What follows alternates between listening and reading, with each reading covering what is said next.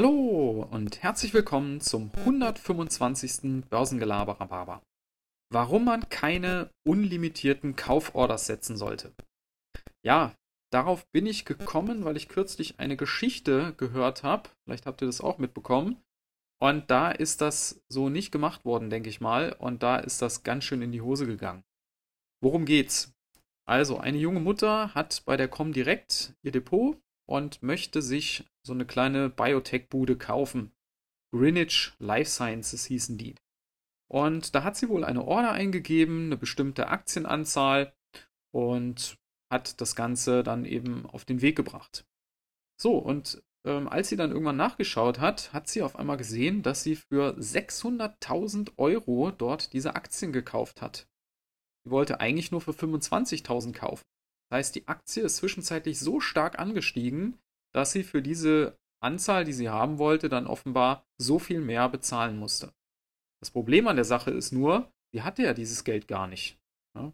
Und ähm, dann hat sie, als sie das dann gemerkt hat, äh, hat sie natürlich Panik bekommen und hat das Zeug sofort wieder verkauft. In der Zwischenzeit war die Bude dann wieder abgesackt und sie hat einen sechsstelligen Verlust eingefahren. Und jetzt könnt ihr euch vorstellen, da läuft jetzt natürlich ein Rechtsstreit mit der Comdirect, ob diese Order überhaupt ausgeführt ähm, hätte werden dürfen. Hätte werden dürfen. ja, ihr wisst, was ich meine. Ja? Also ob, ob die Comdirect das überhaupt hätte machen dürfen. Weil sie ja überhaupt nicht so viel Geld hatte. Ja? Und das ist eben dieses Problem, wenn man unlimitierte Kauforders eingibt. So, was ist das jetzt wieder? Gerade die Neuen unter euch, denen ist das vielleicht auch noch gar nicht aufgefallen, dass es da unterschiedliche Ordertypen gibt. In der Regel ist es ja so, ihr gebt eure Kauforder ein und äh, dann steht da immer als Kurszusatz bestens. Ja? Und das heißt eben, ihr kauft zu dem Kurs, der eben gerade ist. Und wenn der halt gestiegen ist, kauft ihr zu einem höheren Kurs, als ihr den vielleicht gerade im System gesehen habt oder am Vortag. Ja? Und wenn man das macht, dann ist das bei so den Standardwerten, also aus dem DAX oder die großen US-Konzerne, Microsoft, Apple, das ist überhaupt kein Problem weil die schwanken ja auch am Tag nicht viel. Mal ein, mal zwei Prozent, selten mehr. Und da kriegt man dann eben auch so das Kursniveau, was man da eben sich auch vorgestellt hat. Wenn man aber gerade so Nebenwerte nimmt, kleine Unternehmen, ähm, volatile Unternehmen, die am Tag deutlich mehr schwanken können, da kann das eben auch mal böse ausgehen. Das war jetzt sicherlich ein Extrem, dieses Beispiel. Aber da gibt es durchaus dann Tagesschwankungen von 5, 10 oder auch mal 20 Prozent. Und da sollte man dann eben wirklich mit Limit Orders arbeiten. Ich gebe euch mal ein Beispiel.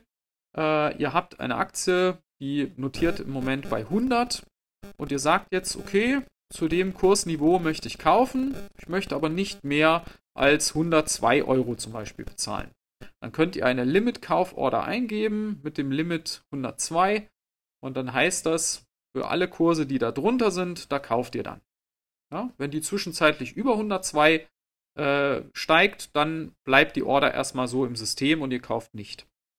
Man kann das Ganze auch umgekehrt betrachten. Man kann jetzt sagen, die Aktie liegt bei, bei 100. Ich finde das Unternehmen gut, aber es ist mir im Moment ein bisschen teuer. Ich möchte erst kaufen, wenn die unter 90 sind. Dann kann ich auch eine Limit-Kauforder eingeben für 90 Euro. Sobald der Kurs darunter fällt, wird die ausgelöst. So kann ich also dieses ähm, Niveau, zu dem ich kaufe, deutlich besser steuern. Ja, und dann vermeide ich solche bösen Überraschungen.